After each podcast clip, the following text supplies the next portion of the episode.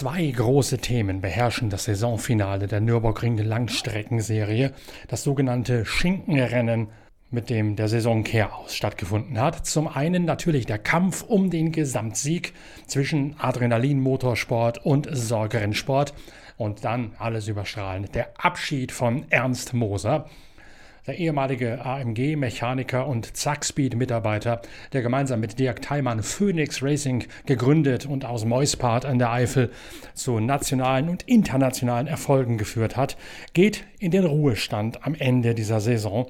Frank Stippler und Christopher Mies sind die Fahrer im Phoenix Scherer PHX Audi R8 beim Saisonfinale und das Duo gestaltet den Abschied von Ernst Moser standesgemäß.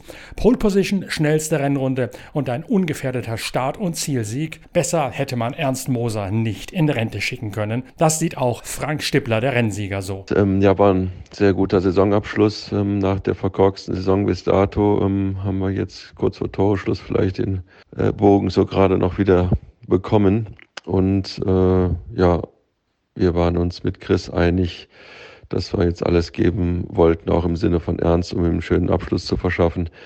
Nachdem besonders ich jetzt äh, 15 Jahre äh, auch eine selten lange Verbundenheit zu einem Team gibt es, glaube ich, selten äh, in, der, in der Konstellation, dass wir 15 Jahre jetzt schon zusammen gefahren sind und äh, in dem Zusammenhang auch unter anderem drei 24-Stunden-Klassiker gewonnen haben in Spa und Nürburgring und auch viele weitere Mal auf dem Podium gestanden haben bei großen Rennen. Und von daher ähm, war es uns jetzt ein Anliegen, das auch würdigend äh, mit einem Sieg zu verabschieden und zu feiern, denn ernst. Das hat äh, ideal geklappt mit Pole Position, schnellster Rennrunde und Sieg. Und von daher war das ein traumhafter Saisonabschluss bei traumhaftem Wetter. Danke auch an den Christian Scherer, der das Projekt weiter unterstützt hat und äh, ja, demnächst unser neuer Chef wird in dem Sinne. Und ähm, ja, war ein rundherum schöner Saisonabschluss äh, mit Audi und mit Phoenix und Scherer. Und jetzt freue ich mich äh, auf die Wintersaison und auf einen Neustart im nächsten Jahr. Christopher Mies ist kurz vor Toresschluss nachnominiert worden, anstelle von Vincent Kolb, dem normaligen Stammfahrer an der Seite von Steppi. Kolb nämlich ist an diesem Wochenende unterwegs bei einem historischen Rennen auf der Iberischen Halbinsel. Und so kommt Christopher Mies reichlich unverhofft doch noch einmal zur Abschiedsgala von Ernst Moser. Im Endeffekt äh, kam der Anruf äh, Anfang der Woche und äh, wurde gefragt, ob ich Lust hätte, nochmal Nordschleife zu fahren. Habe ich natürlich direkt zugesagt, dem Christian und dem Ernst. Und äh, hat auf jeden Fall Spaß gemacht. Auto war mega gut. Ähm, Stippi ist sowieso eine Nummer da oben. Das ist brutal, wie schnell der ist. Und deswegen ja, hatte ich sehr viel Spaß. Und äh, für den Ernst nochmal zum Abschied in den Ruhestand einen Sieg zu schenken, war, glaube ich, auch eine coole Story eine coole Nummer. Der NLS Samstag beginnt wie üblich turbulent mit einem von Unfällen und Abbrüchen gekennzeichneten Qualifying. Das Team Walkenhorst Motorsport hat die letzten beiden Durchgänge gewonnen und schiebt sich in der Qualifikation hinter Stippler und Mies mit einem Auto auch auf Platz 2, wie Geschäftsführer Jörg Breuer erklärt ja, man muss schon sagen, wie in den letzten Malen auch nicht so ganz einfach im Qualifying. Seltsamerweise haben wir dieses Jahr echt die Konstellation, dass ähm, bei nahezu allen Qualifyings extrem lange Gelbphasen herrschten, so auch gestern. Ähm, wir waren dieses Mal oder dieses Rennen mit drei Autos am Start, 34 mit äh, Kuba Gemaciak und Christian Krognes und äh, 35 mit Sami Matitrogen und Dylan Pereira, also quasi schon zwei bewährte Duos, die teilgenommen haben. Auf dem Hyundai als Permit-Fahrzeug diesmal echt eine Top-Besetzung mit äh, Jack Aitken, ähm, ehemaliger Formel-1-Starter, der auch die Permit gerade macht. Und zwei Bekannte, muss ich mal schon sagen, die schon zwei Rennen bei uns gefahren sind, äh, Manuel Maldonado und äh, Bailey Vosse die die Permit gestern beenden wollten und, das darf ich schon vorweg, vorwegnehmen, auch geschafft haben. Aber zurück zum Qualifying. Ähm, ja, durch einen Unfall im, im Hatzenbach äh, eines, eines Cup Porsche wieder mal extrem lange Gelbphasen. Äh, diesmal galt es halt ganz früh sozusagen die Top-Runde schon zu setzen, was uns auch mit den Startnummern 34 und 35 Gott sei Dank gelungen ist. Ähm, sowohl Kuba ähm, als auch Dylan waren sehr früh auf der Strecke, konnten gute Zeiten setzen.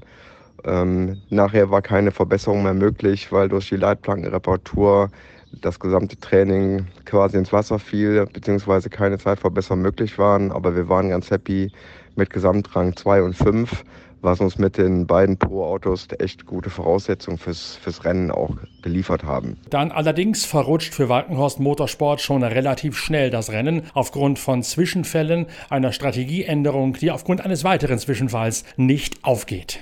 Ja, Startphase dann ähm, ja wie immer prekär, was wir leider Gottes schon in Kurve 1 bei der Startnummer 35 gesehen haben. Der Dillen hat, ähm, ich sag mal normal, äh, angebremst, Kurve 1 auch eingelenkt, ist leider von einem Audi getroffen worden, wurde umgedreht und musste dann quasi das gesamte Starterfeld an sich vorbeiziehen lassen, musste dann Startgruppe 1 hinterherhetzen und war äh, dementsprechend natürlich schon etwas leid geprüft. Ähm, da galt es halt, Schadensbegrenzung zu betreiben, was aber ähm, auch sehr, sehr gut gelungen ist durch ähm, eine echt gute Performance vom Dylan und auch vom Sami Matti.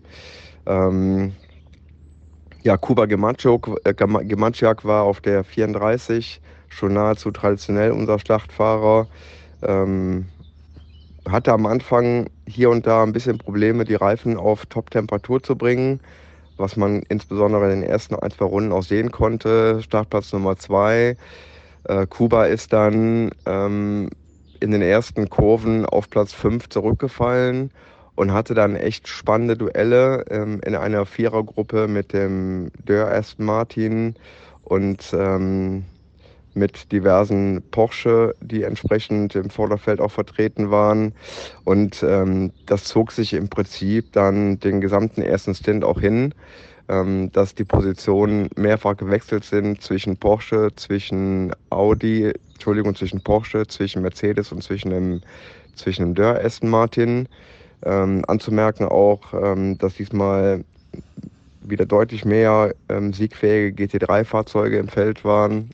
Wir hatten nahezu Sieg, äh, zehn Sieganwärter und äh, Kuba hat hier nach wie vor einen Top-Stint gemacht. Wir haben uns dann taktischerweise entschieden, schon nach der fünften Runde den ersten Boxenstopp einzugehen, damit wir Kuba aus dem äh, quasi Pulk rausholen, was uns auch gelungen ist.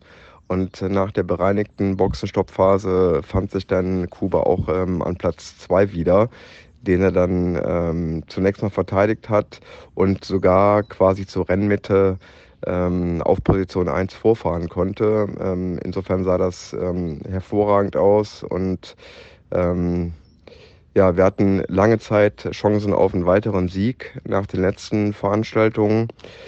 Leider Gottes ähm, hat uns dann ein quasi schleichender Plattfuß äh, dazu bewogen, den zweiten Stint um eine Runde zu verkürzen, was nachher noch Folgen haben sollte, sodass wir dann ähm, den Kuba schon nach Runde 7 im zweiten Stint reinholt, reinholen mussten, um den äh, Boxenstopp und damit auch den Reifenwechsel und den Tankvorgang entsprechend vorzuziehen. Der schleichende Plattfuß äh, war begründet durch einen Haarriss in der Felge, was wir nachher feststellen konnten. Ähm, aber das hat halt die Taktik des Rennens auch weiterhin bei uns geprägt. Der Kuba hat dann entsprechend ähm, an Christian Krognes übergeben.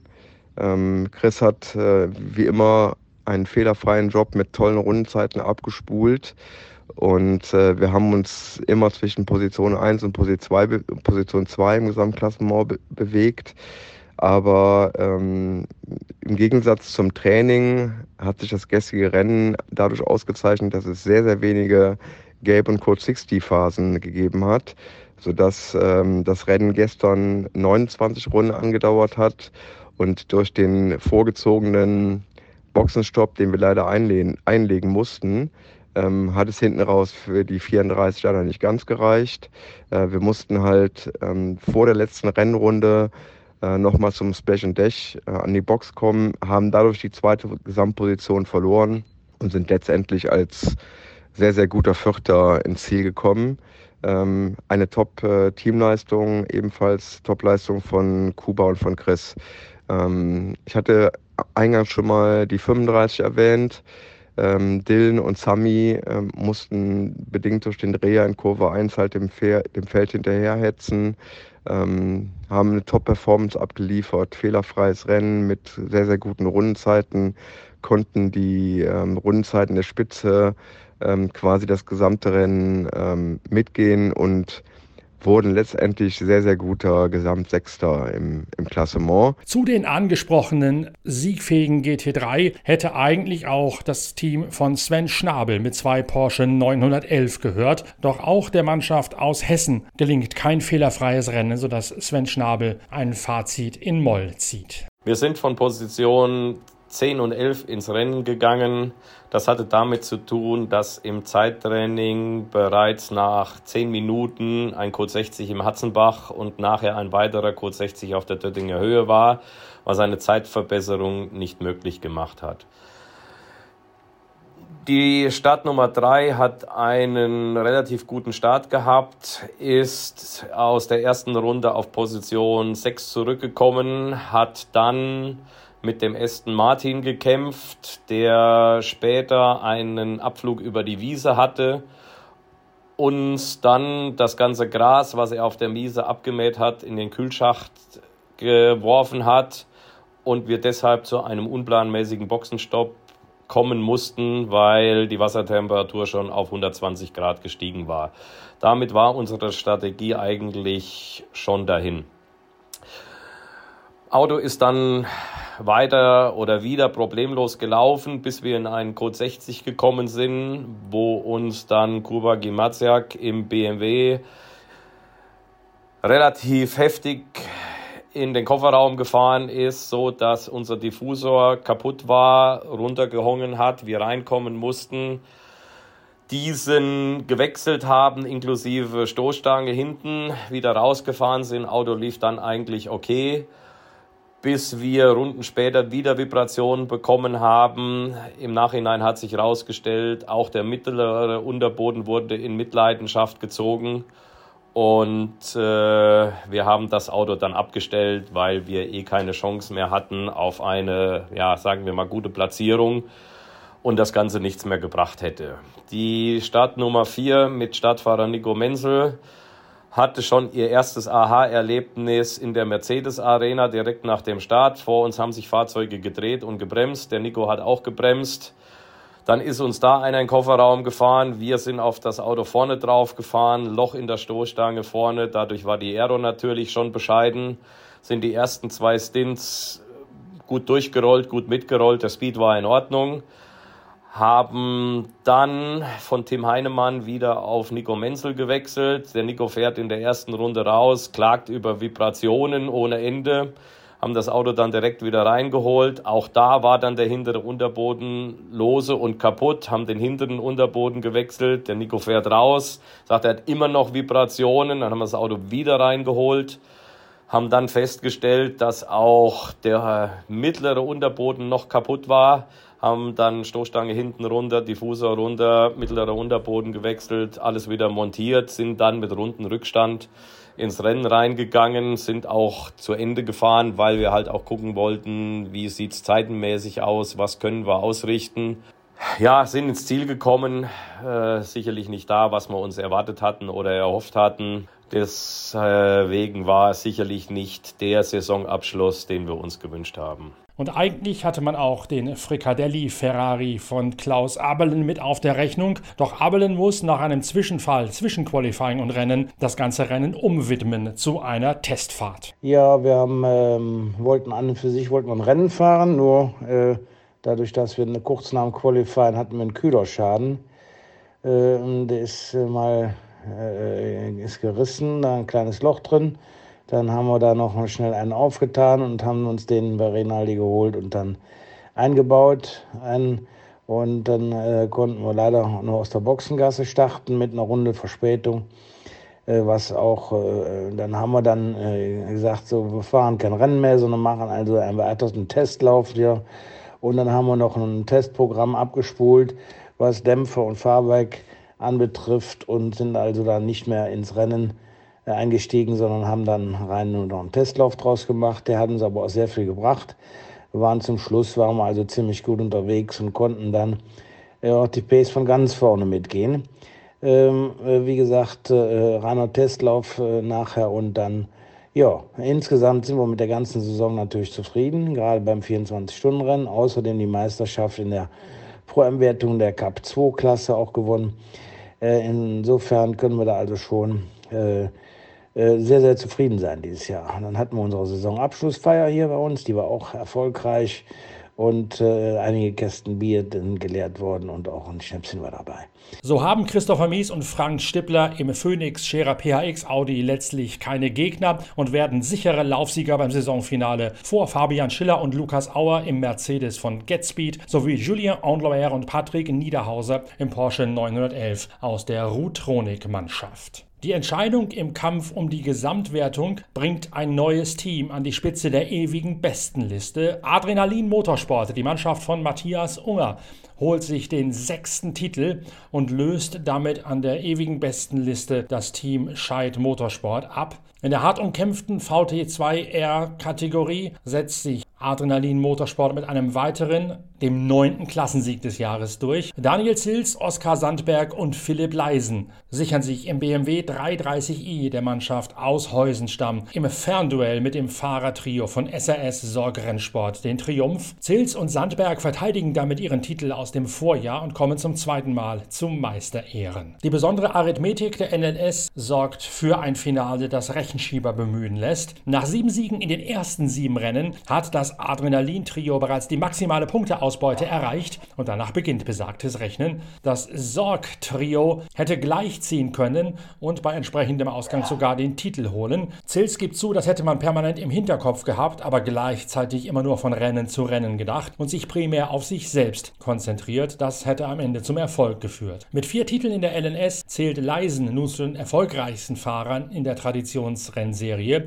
Erfolgreicher sind nur noch Heinz Otto Fritsche und Johannes Scheidt mit je fünf Triumphen. Heiko Eichenberg, Patrick Grütter und Fabio Grosse aus dem Team von Daniel Sorg werden letztlich in der Endabrechnung Zweite und holen sich zudem den Sieg in der Cup 3 Klasse der Porsche Cayenne Endurance Trophy auf dem Nürburgring. So viel vom ersten schnellen Update des Schinkenrennens des letzten Durchgangs der NLS 2023. Wir werden uns in einer weiteren Episode von Pitcast, dem Podcast eurer Lieblingszeitschrift Pitwalk, noch einmal dezidiert mit dem Meisterteam Adrenalin Motorsport und deren Teamchef Matthias Unger beschäftigen. Jetzt aber geht es zunächst einmal rüber nach Atlanta, denn dort findet am Wochenende das Petit Le Mans statt, die Entscheidung in der IMSA-Serie, also der nordamerikanischen Sportwagenmeisterschaft.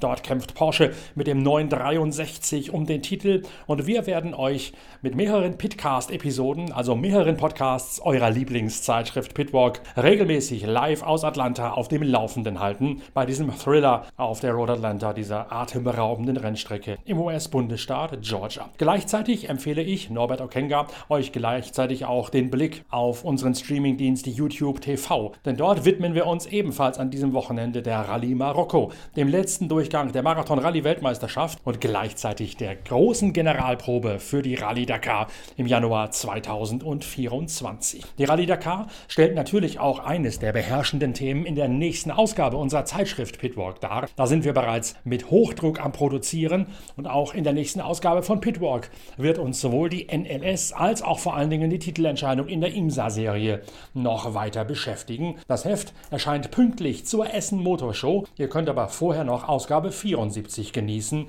mit unter anderem einer Riesengeschichte, in der sich Erich Zarkowski im persönlichen Gespräch mit mir ausgiebigst an seine atemberaubende Formel 1 Zeit von 84 bis 89 erinnert. Dabei lest ihr einige Äußerungen, einige Zusammenhänge und auch Geständnisse aus dem Munde von Erich Zarkowski, die bis jetzt in Motorsport Deutschland noch unbekannt gewesen sind. Heft 74 der Zeitschrift Pitwalk gibt es bereits seit einigen Wochen im ganzen deutschsprachigen Raum im Handel. Ihr könnt es auch direkt bestellen auf der Internetseite pitwalk.de oder mit einer E-Mail an shop.pitwalk.de. Allein schon die Zackspeed Zarkowski Geschichte wird diese Ausgabe zu einem ganz besonderen Leseerlebnis machen. Das verspreche ich euch schon und freue mich darauf, mit euch gemeinsam am Wochenende das Petit Le Mans zu begleiten in weiteren Pitcast-Folgen oder die Rallye Marokko im Stream auf Pitwalk TV. Bis dahin schön, dass ihr dabei gewesen seid. Teilt uns, gebt uns positive Bewertungen und abonniert uns. Bis bald, euer Norbert Okenga.